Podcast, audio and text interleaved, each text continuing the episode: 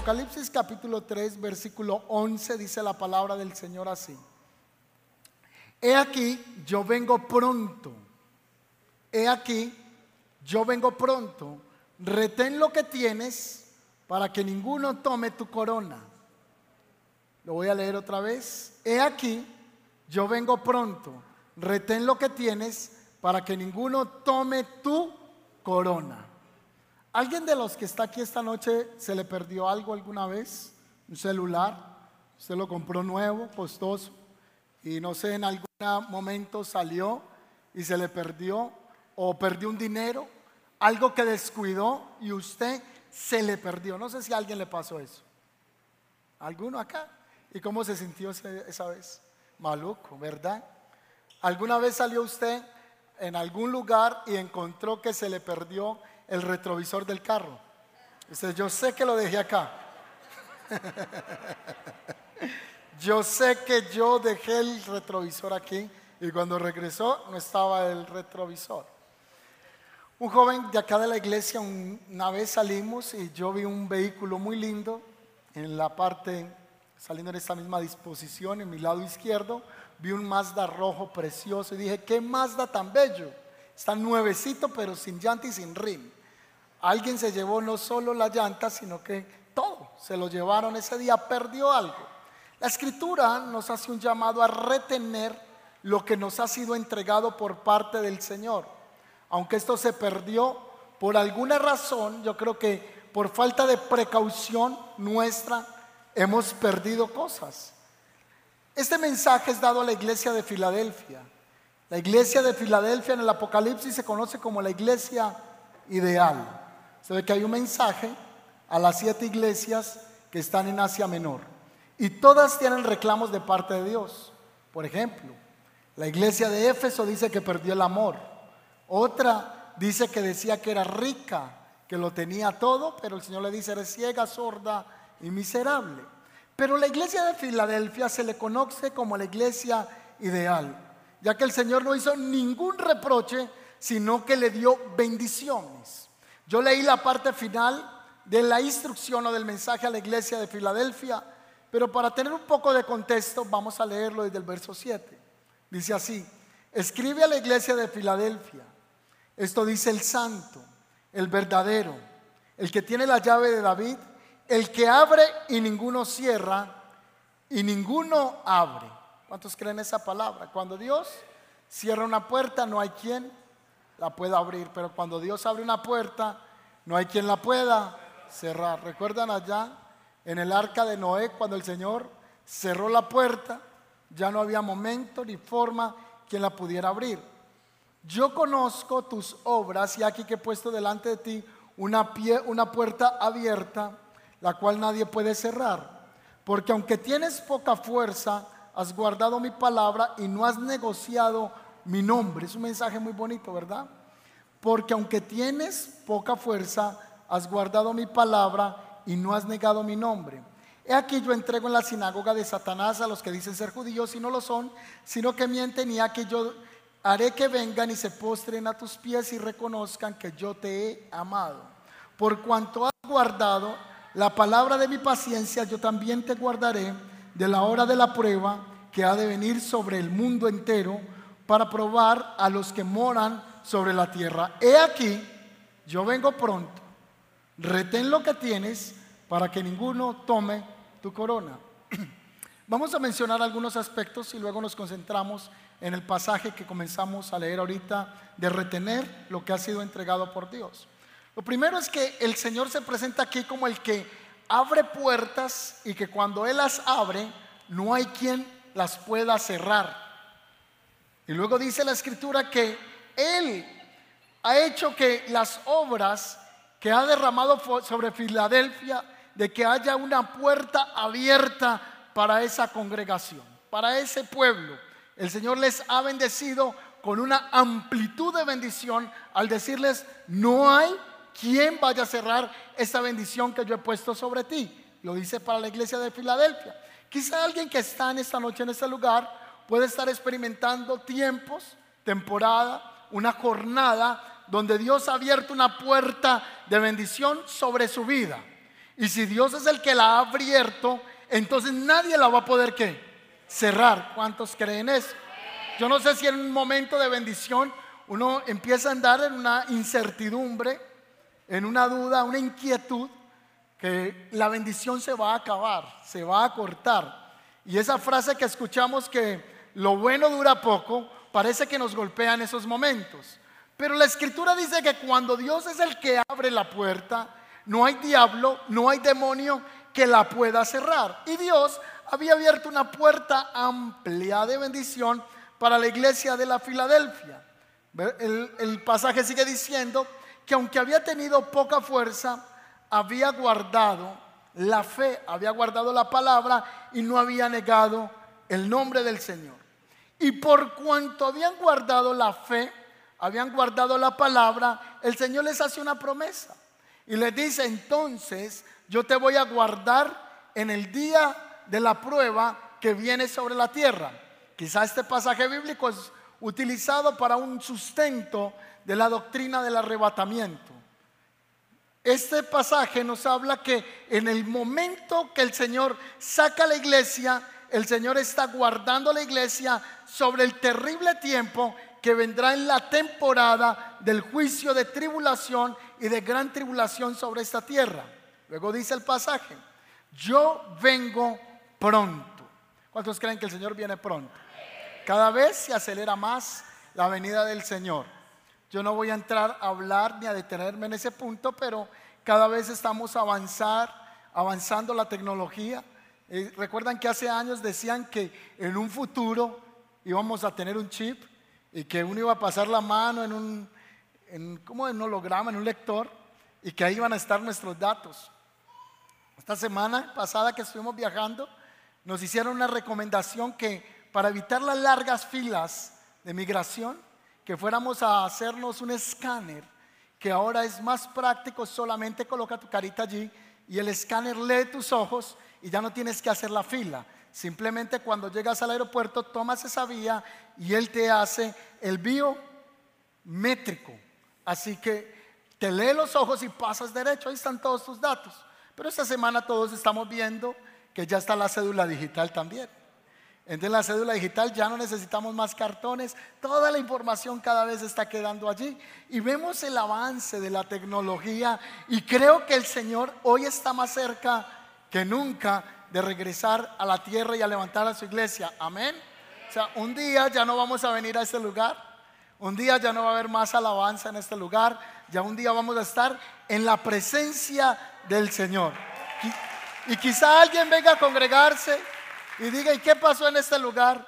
Pues ya no estamos aquí, estamos en la presencia del Señor. ¿Cuándo va a venir ese día? Yo no sé. ¿En 10 años? ¿En 15 años? ¿En 20 años? En 50 años, no sé si alcancemos hasta los 50 años, no sé, pero yo creo que viene la venida del Señor cada vez más fuerte, se acelera el cumplimiento de la palabra. Y recuerdo una profecía en 2 de Pedro capítulo 3 versículo 9 que dice así, el Señor no retarda su promesa, según algunos lo tienen por tardanza, sino que Él es paciente para con todos, para que procedan al arrepentimiento. Él dice, Él no quiere que nadie perezca, sino que las generaciones, las personas podamos proceder al arrepentimiento. En otras palabras, estar en esta noche en este lugar es una oportunidad divina. Es un momentum de Dios para nuestra vida espiritual, para ponernos a paz y salvo con Dios o para ejercer crecimiento espiritual en nuestro ser interior, para que nuestro hombre interno siga creciendo a la medida a la estatura del varón perfecto de nuestro Señor. O es una oportunidad de estar aquí en esta noche. Este es el reflejo de la gracia, del amor del Señor. Así que Él viene pronto. El versículo dice, yo vengo pronto. Este mensaje está trillado. Esto ya no lo sabemos de memoria. Yo crecí desde pequeño que el Señor viene por segunda vez y eso se parece ya a una frase de cajón. Ya esto parece algo más del panorama y la liturgia cristiana. Esto se hizo como una palabra más en el glosario evangélico. Cristo viene por segunda vez, pero yo sí creo que Él vendrá y su venida no creo que esté muy lejana, su venida se aproxima. Luego el pasaje sigue diciendo, retén lo que tienes para que ninguno tome tu corona. Retén lo que tienes. El punto no solo es ser bendecido por Dios. Muchos buscamos la bendición y de hecho, hace poco hablábamos de un hombre que se llamaba Javes y le decía, Señor, bendíceme. Entonces el punto no solo es la bendición, sino cómo retener la bendición. Porque por falta de carácter y por los ataques demoníacos, nosotros podemos perder la bendición. Entonces una cosa es ser bendecido y otra cosa es retener y guardar la bendición. ¿Cuántos me siguen hasta ahí hasta el momento? Entonces hay que ser bendecidos, pero hay que retener y guardar lo que ya Dios nos ha entregado a nosotros. Cuando uno no retiene, cuando uno no guarda, uno no valora lo que tiene.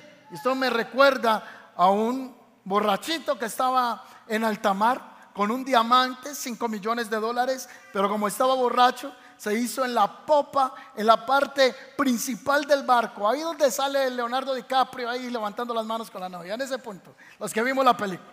Ahí está el borracho jugando con un diamante de 5 millones de dólares. Él no le importa lo que tiene, él está en un estado de embriaguez y no puede percibir el valor de lo que tiene en la mano. Así que él no valora ni comprende lo que tiene. Y de allí se acuña esa frase que dice que nadie sabe lo que tiene hasta que no lo pierde. Antes de entrar a examinar de qué valioso habla el pasaje, quisiera hacer un pequeño desvío para reflexionar. ¿Qué cosas tenemos nosotros que no valoramos? ¿Cuál es tu diamante o qué identificas como tu tesoro apreciado, pero que hasta el día de hoy usted y yo jugamos en la punta de un barco como un borracho sin entender el valor sagrado grande que puede ser para nosotros? No sé si valoramos lo que tenemos como la familia. Yo no sé si los padres valoran los hijos o simplemente nos acostumbramos a la rutina y a los afanes de la vida. No sé cómo los hijos ya valoramos los padres. No sé cómo nosotros estamos valorando el bienestar, la salud. Comemos de todo porque no cuidamos la salud, no la valoramos.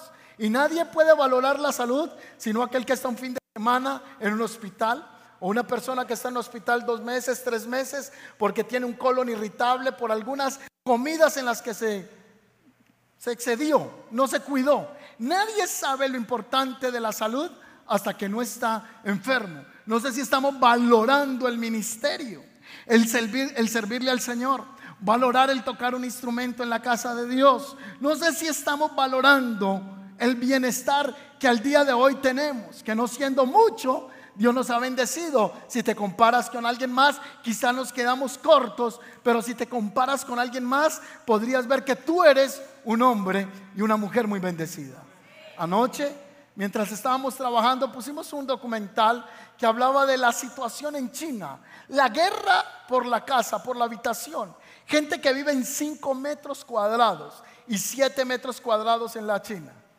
Así que estaba feliz el hombre diciendo, esta casa la levantamos y la construimos. Cinco metros cuadrados. En ese momento uno valora el apartamento que tiene, la casa que tiene. El hacinamiento en China es horrible, es impresionante. Pueden ver el documental en línea. Entonces parece que uno a veces tiene un diamante en la mano, pero se le ha olvidado las bendiciones que Dios le ha entregado a uno. Y parece que no retenemos ni le damos gracias a Dios por lo que tenemos. A veces hasta renegamos del desayuno que tenemos en la casa. Los hijos dicen, yo no me voy a comer eso. Esa sopa no me gusta porque no valoramos lo que tenemos. Y nadie sabe lo que tiene hasta que no lo pierde. Hace unos años atrás, 2015, finalizando el año, creo que fue la muerte de mi abuela. Y ese día yo fui a oficiar el funeral de mi abuela y llegó un nieto de ella. Así que él comenzó a gritar y a llorar y a decir, me meto en el cajón con la abuela. Y yo le ábrale el cajón para que se meta rápido este muchacho. Porque tratamos de valorar cuando perdemos. Se llevan flores cuando se muere la persona.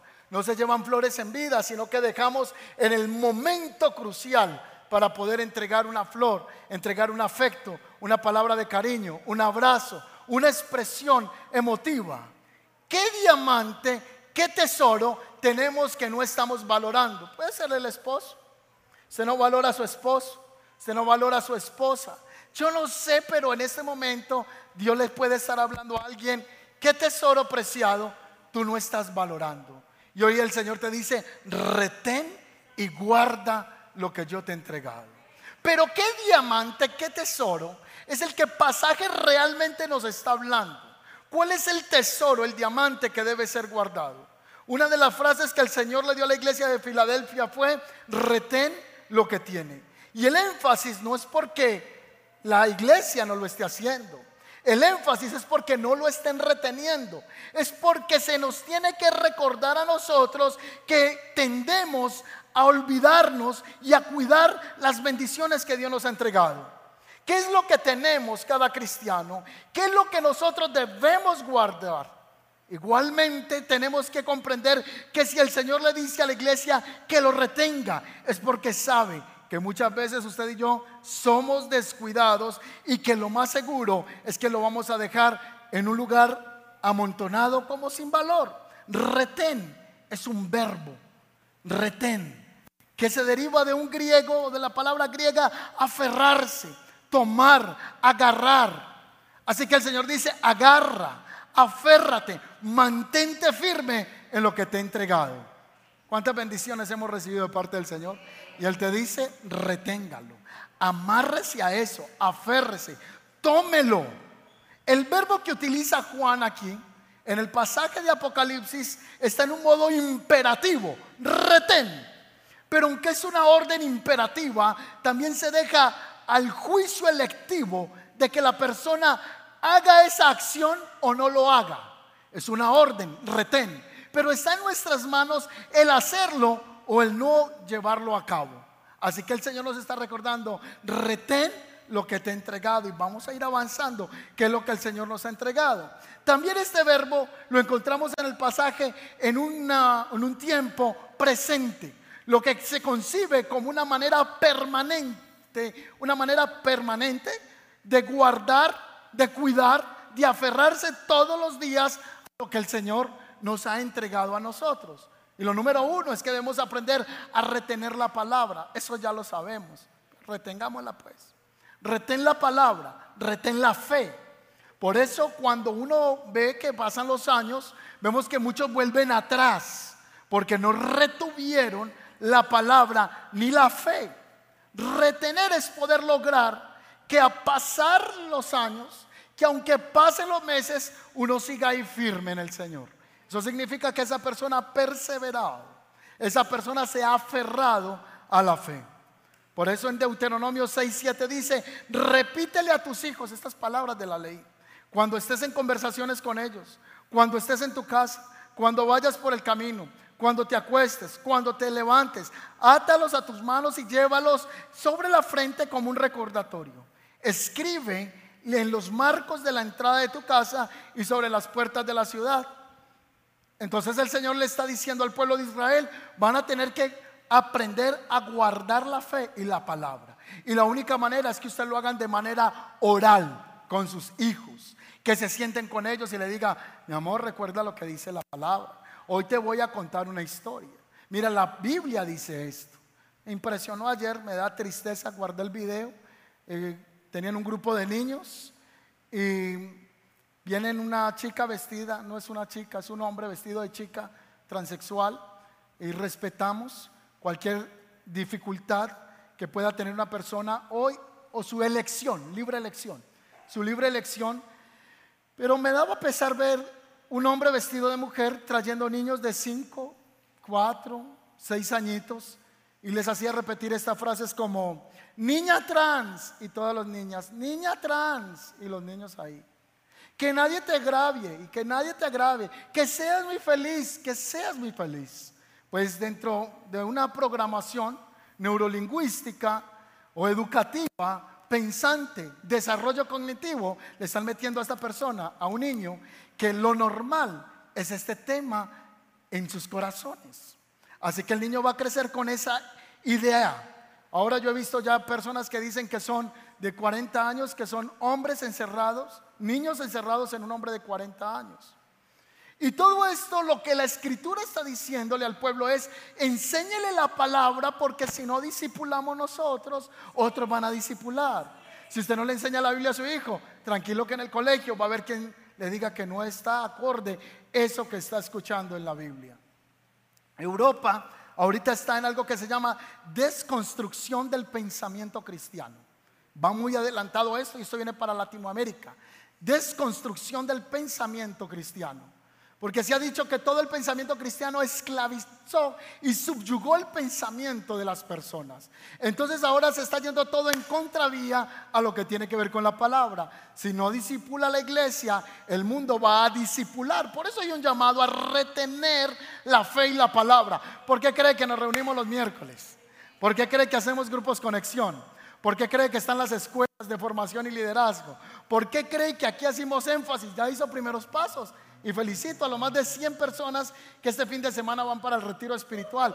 Vamos a discipular, vamos a enseñar la palabra. Retén la palabra, retén la fe. Lucas capítulo 11, versículo 28 dice, bienaventurados los que oyen la palabra de Dios y la guardan.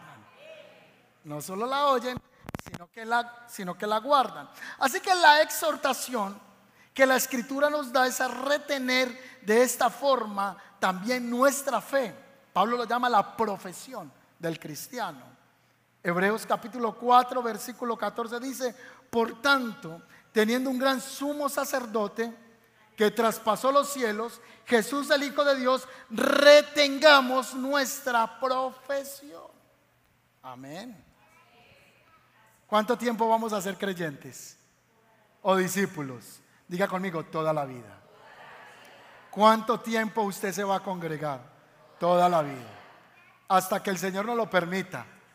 Hasta que ya vengan los tiempos de la persecución, que ya no nos podremos reunir, como están ya en muchos países. Que ya es ilegal invitar a alguien a una iglesia porque está prohibido el proselitismo. Casos de esto tenemos Canadá progresista. Es prohibido que tú invites a una persona hablar o a leer la Biblia porque se llama proselitismo religioso. Pero mientras Dios nos dé la libertad y lo podamos hacer toda la vida, yo me voy a congregar. Toda la vida voy a mantener la fe y la palabra. ¿Cuántos dicen amén a esto? Dale un aplauso al Señor, amén. El apóstol Pablo, en la segunda carta que le escribe a la iglesia de Tesalónica, él la tiene que escribir porque habían unas corrientes doctrinales que estaban afectando a la iglesia. Y él les dice, tienen que retener la doctrina que yo les he dado y no se dejen mover fácilmente por lo que otros les estén hablando. Mire lo que dice. Tesalonicenses capítulo 2 versículo 1 al 3. Pero con respecto a la venida de nuestro Señor Jesucristo y nuestra reunión con Él, os rogamos hermanos que no se dejen mover fácilmente o sea que hay hermanos que se dejan mover fácilmente la fe y otros que no. Hay unos que dicen, no, no, no, no, yo sé en quién he creído. A mí no, a mí no me hable de eso, que yo sé en quién he creído. Entonces Pablo le está diciendo a la iglesia de, Tesalonice, de Tesalonicenses o Tesalónica. Le dice, no se dejen mover fácilmente de vuestro modo de pensar, ni os conturbéis, ni por espíritu, ni por palabra. Videos en TikTok, hoy día está muy fuerte cada vez más las conspiraciones reptilianas, los seres de luz y los extraterrestres que nos están visitando hace rato. No sé si han visto muchos videos de eso. Así que esta semana estaba viendo a alguien que sostenía que la doctrina o eso de que un Cristo, que un Jesús o Yeshua venga por segunda vez es falso. Que lo que va a ocurrir es que van a venir unos ángeles o unos seres de luz y van a tomar las personas que están más llenas de amor en la tierra y se los van a llevar para otro planeta para completar su gozo y su plenitud, su luz como seres angélicos, como seres llenos de luz. Y que cuando esto ocurra, estas personas volverán a la tierra para poblar la tierra. Y uno dice, pero ¿quién va a creerse esto? Pablo le está diciendo, no se dejen engañar de aquellos que les están dando otras doctrinas hay hermanos que les encanta ver videos todo el tiempo en YouTube de conspiración. Y el otro está por allá monetizando el canal. Y usted está ahí perdiendo el tiempo todo el, todo el día escuchando doctrinas y mejor póngase a leer la palabra del Señor. Él dice, no se deje perturbar. La escritura dice en Juan 14, 15, guarden mi palabra. El Salmo 119 dice, en mi corazón he guardado tus dichos para no pecar contra ti. Así que somos llamados a guardar la fe, a guardar la palabra y a guardar nuestra profesión de fe. Amén. Retenga la libertad que el Señor le ha dado. Ahorita yo creo que no sé si hace casi tres meses fuimos al retiro espiritual al último, no sé, casi tres meses. Entonces, estas personas experimentan libertad. Entonces la escritura dice, guarden y retengan esa libertad que tuvieron el retiro espiritual. ¿Cuántos fueron al retiro y decían, no, yo ya vencí este pecado? Esto que era una lucha para mí, ya lo vencí. Entonces el Señor dice, retenga esa victoria que tiene. Porque eh, Mateo dice, porque cuando un demonio sale del cuerpo de una persona, sale y está en lugares que desiertos. Y él dice, volveré a mi casa, de donde salí. Y cuando el demonio llega allá, la encuentra barrida y trapeada, dice que va y llama a siete demonios impuros, peores que él, y se vienen a la vida de la persona. Entonces hay que sostener la vida de libertad. Eso lo van a aprender en el retiro espiritual. Entonces, si usted tiene un amigo que le encanta estar tomando trago y usted tiene lucha con el trago, no ande con él. Si usted tiene una persona que le encanta estar yendo a la discoteca y su lucha en la discoteca, no ande con ella. Si el problema suyo es la fornicación con su novia, corte esa relación con ella. O tráigalo y le hacemos la circuncisión, pero hay que hacer algo. Hay que cortar. Retén y guarda la libertad. Retenga y guarde sus sentidos. Que ve, que oye, que habla. Eso preserva la vida espiritual. Proverbios 4:23 dice, sobre toda cosa guardada, guarda tu corazón, retén la pureza, retén lo que el Señor te ha entregado en el corazón. Número 3, retenga la presencia de Dios. El Salmo 51, verso 1, hay una exclamación, una aflicción, hay una oración fuerte, creo que 51, 11. Y el salmista David dice lo siguiente, no me eches de delante de tu presencia. No quites de mí tu Santo Espíritu. Vuélveme el gozo de la salvación. O sea, David tiene un pecado que ya todos conocemos, el adulterio. Luego manda a asesinar a Urias, hace un engaño. El tripo hace una tramoya terrible. El dulce cantor de Israel. Y en ese pecado, él es confrontado por un profeta que se llama Natán. Y cuando él se ve que sus obras están descubiertas delante del Señor, él dice, Señor, no quites de mí tu Santo Espíritu. O sea, quítame lo que sea, pero no quites de mí tu presencia. Eso es lo que tenemos que decirle al Señor. Señor, yo quiero retener tu presencia en mi vida. ¿Cuántos quieren eso? Yo quiero retener la presencia de Dios en mi vida. Retener la presencia de Dios nos garantiza la victoria. Retener la presencia de Dios nos abre puertas, nos abre los cielos. Y si hay dificultades, pero usted tiene la presencia de Dios, sepa que usted y yo saldremos victoriosos dentro del propósito eterno de Dios. Amén. Retenga las bendiciones que el Señor le ha dado. Valore el trabajo que tiene. No ande todo el tiempo quejándose de lo que tiene. Hay gente que ni tiene trabajo. Usted se levanta todos los días a estar ocupado a trabajar, los que están trabajando en este momento. Usted no tiene que levantarse a decir, ¿cómo pago el arriendo este mes? ¿Cómo pago los servicios? No tengo desayuno. Valore, retenga esas bendiciones que Dios le ha dado. Dele gracias al Señor por su trabajo. Y dígale, Señor, aunque yo hoy me estoy ganando esto, yo sé que tú me vas a seguir proveyendo más, pero yo bendigo la labor de mis manos, Señor. ¿Cuánto le dan gracias al Señor por eso? Retenga las bendiciones. Valore lo que tiene. Cuando abra la nevera y usted ve ese colino de cebolla que tiene ahí ese tomate, créame que con eso se hace un hogao paisa increíble que no se consigue en cualquier parte del mundo. Amén. Y eso con arepa sabe bien bueno. retenga las bendiciones. No retenga lo malo. Deje ir lo malo. Solo retenga las bendiciones de Dios. Pero es lamentable el hecho que algunos somos muy buenos para retener, pero lo malo. El odio, para retener los pensamientos incorrectos, el chisme, la crítica. No retenga lo malo, retenga lo bueno y suelte lo que no le bendice. Y por último, dice el pasaje, para que nadie tome su corona. Es que en la antigüedad ellos están muy, muy asociados con las coronas griegas que eran hechas en laurel y se la entregaban a los hombres que competían, muy común en Grecia en las Olimpiadas. Se encontraban una coronación especial en ese lugar. Así que Juan está diciendo que hay una coronación no física, sino una coronación eterna delante del Señor. Porque la corona es una prenda de honor público que se utilizaba. Y él dice, esa coronación de bendición la va a tener el creyente. La corona también denota que es que ha vencido es un símbolo de triunfo, es un símbolo de seguir avanzando, de haber traspasado la meta. Entonces él dice, no deje que eso que yo le he dado a usted se lo quite y se lo entregue a otro. ¿Qué le pasó a, David? Perdón, a Saúl. Saúl fue el rey de Israel, ¿sí o no? Primer rey de la teocracia. Entonces recibe la bendición de ser el rey.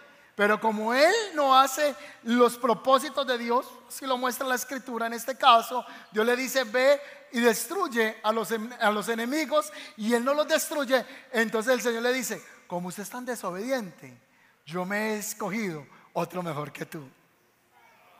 Puñalada. O sea, lo peor. Que uno escuche del Señor que le diga, como usted no hace caso, me conseguí uno conforme a mi corazón. Él sí hará lo que yo le ordene. Eh, ¿Cómo le parece esa expresión? Es dura. Y el Señor le dijo, me levanté a otro, porque lo que tenía para ti se lo voy a entregar a quién? A otro. Retenga lo que tiene para que no venga otro y tome la bendición que le correspondía a usted. Yo estaba pensando ahora cuando venía a la iglesia en un pastor muy famoso que por cierto me encanta como predica, que concluyo el mensaje. Me encanta cómo enseña, no tengo nada en contra de él, pero no apruebo una expresión que él hizo hace poco. Él dice, si usted no quiere congregarse, no se congregue. Cuando usted vaya es porque usted realmente anhela fervorosamente congregarse. Yo difiero de esto, porque la Biblia dice, no dejen de congregarse, porque lo poderoso ocurre aquí. ¿Me hago entender? Muchas veces yo no quería congregarme. Yo muchas veces no quería orar, muchas veces no quería leer la Biblia, muchas veces no quería cantar, pero cuando me congregué ese día, esa corona fue para mí. Y de pronto yo no vine ese día y esa bendición Dios se la entregó a quién? A otro, porque usted dijo, yo estoy tan desanimado, estoy tan deprimido, ¿con qué, qué ganas voy yo a ir a la iglesia? ¿Con qué ánimo me voy a congregar? Entonces el Señor dice, retenga esa bendición, no sea que esa bendición yo se la entregue a quién? A otros. ¿Cuánto nos recibimos el ser confortados en la congregación? ¿Cuánto no hemos recibido una palabra de ánimo, de edificación? Pero fue cuando estábamos preparados y esa corona fue para nosotros. Finalmente, piense en lo que tenías y recupéralo. Piensa en cómo tenía la presencia de Dios y pueden tocar los instrumentos, no hay problema. Está bien que ya vamos a terminar.